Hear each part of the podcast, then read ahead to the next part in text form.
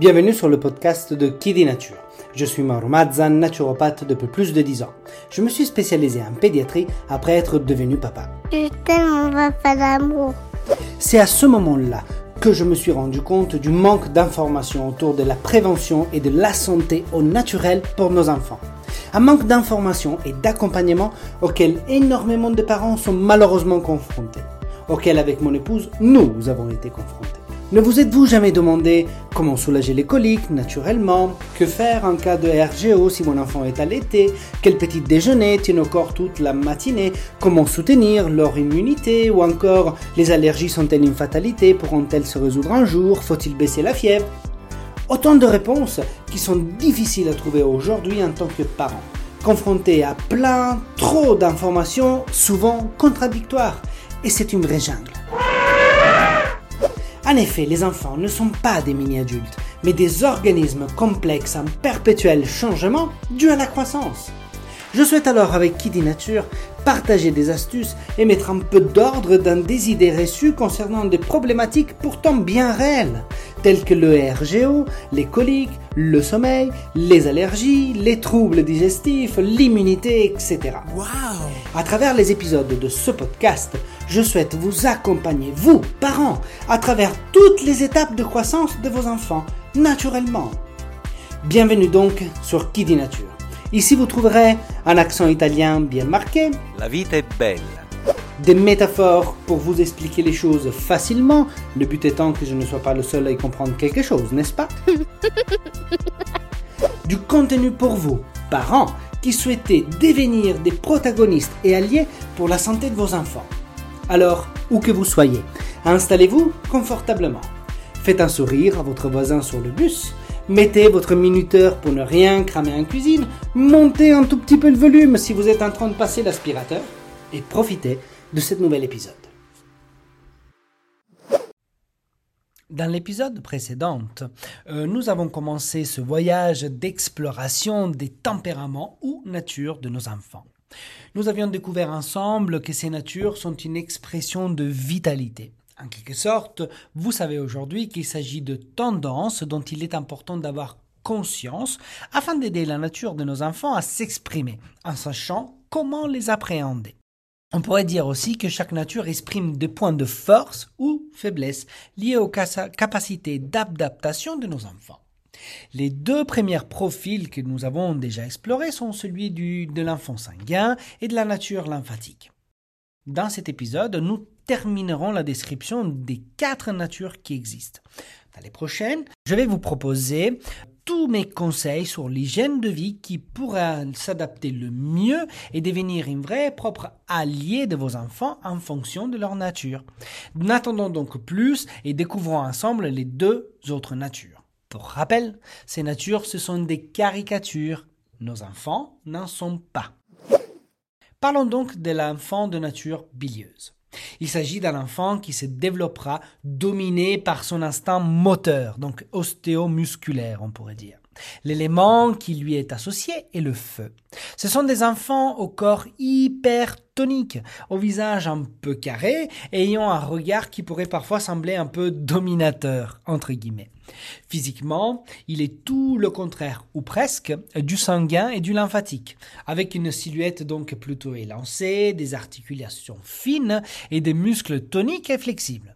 Sa constitution est donc euh, en synergie avec l'élément feu qui le domine euh, euh, et qui fait en sorte que l'enfant bilieux soit un enfant qui est infatigable, qui, qui a la pêche tout le temps en quelque sorte. Il est très exigeant envers lui-même et envers les autres. L'enfant de nature bilieuse adore briller. Il poursuit la victoire à tout prix. Hein. Il souhaite réussir tout le temps. Si nous devions définir brièvement son attitude, on pourrait dire qu'il est un enfant qui veut toujours arriver premier. Il est le stéréotype même d'exagération et, en grandissant, il sera donc probablement épicurien, donc amateur de bonnes et belles choses. L'enfant feu sait très, voire trop vite ce qu'il veut. Il pourra donc parfois nous donner l'impression de vouloir sauter des étapes, de vouloir grandir trop vite. En tout cas, une chose est sûre. Dans la fameuse cour de récréation de la crèche ou de l'école, il sera quelqu'un de très, très vite autonome. Dans le jeu, il découvrira, euh, il recouvrira souvent le rôle du petit chef de la bande. Le leader qui saura amener ses petits camarades vers des incroyables aventures. Let's go! Ce sont aussi ces enfants qui veulent faire comme les grands. Étant fait de nature excessive, il est constamment dans l'exagération dans tous les domaines de vie, ce qui lui donnera cette tendance aux surcharges, surtout au niveau du foie. Bien évidemment, vous l'aurez compris, son attitude très vive peut l'amener, surtout à l'école, à s'ennuyer. Donc attention, car c'est dans ces situations où il donne le pire de soi. La nuit augmente, la frustration grandit, jusqu'au moment où il faut, il faut que cela explose. Il peut parfois donc être un peu bagarreur. Mais l'enfant milieu, c'est surtout l'enfant qui demande une négociation constante. Enfant à la tête dure, il mettra à dure épreuve la diplomatie des parents. Avec l'enfant milieu, toute une question d'accord si dans cette description vous retrouvez des traits de votre enfant, je vous invite alors à veiller à ce que l'on puisse proposer euh, des défis et des nouveautés en permanence, à l'école comme à la maison. Ceci dans le but de lui offrir l'occasion de se dépasser. Attention tout de même, l'enfant bilieux cache bien souvent son jeu et contrairement à l'attitude qu'il dégage, il a vraiment un grand besoin d'être accompagné et soutenu, surtout émotionnellement. Si vous êtes parent comme moi d'un enfant d'élément feu, euh, vous constaterez que ces victoires peuvent le rendre pleinement enjoué, alors que ces défaites peuvent le mettre au fond du trou. Donc, donc il s'agit de vraies propres montagnes russes les enfants de nature nerveuse. Les parents des enfants à ce tempérament se reconnaîtront immédiatement. Il s'agit d'enfants plutôt minces, qui dégagent une certaine fragilité. Un regard souvent rêveur qui donne parfois l'impression d'absence. C'est un enfant qui a toujours l'air ailleurs, vous voyez Sa nature très pacifique et tranquille lui donne cette connotation typique d'un enfant euh, plutôt fermé, parfois presque introverti. Plutôt frileux, à cause d'un physique mince, il dégage l'image d'un petit nerveux. L'élément associé donc à ces tempéraments est celui de la terre. Ceci lui permet de trouver beaucoup d'apaisement lorsqu'il peut être par exemple à contact avec la nature. Il est à l'opposé de l'enfant sanguin parce qu'il est calme et timide car il manque souvent de confiance en lui. Il évitera donc soigneusement d'être au centre du jeu et de l'attention. Ce sont des enfants euh, facilement fatigables, surtout petits mangeurs. Contrairement à l'enfant sanguin, euh, celui de nature nerveuse possède en effet euh, une petite puissance digestive et d'assimilation. Il est donc pour lui difficile de tirer profit de toute l'énergie qui est pourtant contenue dans sa nourriture de qualité. L'enfant nerveux est en effet très sélectif, et ceci dans tous les domaines de sa vie, autant dans les aliments, dans les échanges avec l'environnement et dans les relations. Dans la fameuse cour de récréation, eh oui, encore une fois, nous le trouverons donc probablement seul, en train de profiter d'un moment de calme et de contemplation. Un enfant nerveux, c'est un enfant qui cache une grande sensibilité. Alors, laissez-le s'exprimer. Vous l'aurez certainement déjà compris, l'enfant nerveux est dominé par la sphère psychique. Il s'agit d'un enfant qui aime travailler à son rythme et progresser tranquillement. Toute sollicitation trop brusque ou imprévue sera pour lui vécue comme un stress, comme une agression. Ce sont des enfants dominés par une grande sensibilité émotionnelle. Ils pourraient être très attirés par l'expression artistique. Un enfant nerveux aura alors toujours le réflexe ou la tendance à se protéger, puisque sensible sur le plan nerveux. Il sera très logique, très célébral. En tant que parent, je vous invite à prêter vraiment attention à ce qu'il ne se renferme pas dans des croyances qui pourraient le limiter. C'est un enfant qui aime beaucoup l'école ainsi que les études. De manière un peu banale, on pourrait presque dire que les livres sont leurs meilleurs amis.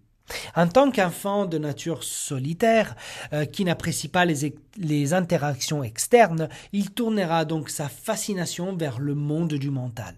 Il cherchera alors euh, un épanouissement à travers la réalisation artistique ou, euh, ou bien en poursuivant un idéal intellectuel. Ce sont donc des étudiants brillants, curieux, studieux, des élèves disciplinés, très ordonnés et méticuleux. Attention encore à ce que ceci ne dérive pas euh, vers du perfectionnisme. Parce que derrière ce calme, il y a un volcan d'émotions. Je le répète donc encore une fois. Ce sont des enfants dominés par une grande sensibilité émotionnelle, donc leur calme est un calme apparent. Les enfants de nature nerveuse anticipent beaucoup et ses capacités d'analyse et d'observation sont ses plus grandes qualités. Problème Ceci risquerait de se transformer en anxiété. Son apparence pacifique et rétractée cache en réalité un cerveau en ébullition. Je vous conseille de veiller à ce que votre enfant soit entouré, mais de manière bienveillante, à l'école comme à la maison. Il faudra donc beaucoup le rassurer euh, afin de l'aider à s'ouvrir à des nouveautés en dehors de sa zone de confort. Ceci lui permettra donc de se développer en équilibre. Sans grande surprise, ce sont des enfants qui ont des expressions symptomatiques et qui sont liées à la surcharge nerveuse. Et donc, des expressions comme la fatigue mentale, des troubles nerveux, de l'anxiété ou des troubles spasmodiques se présenteront de manière régulière. Pour les plus petits, des manifestations psychosomatiques ne sont pas rares.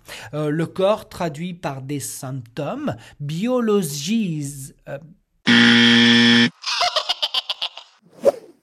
le corps traduit par des symptômes des conflits psychiques.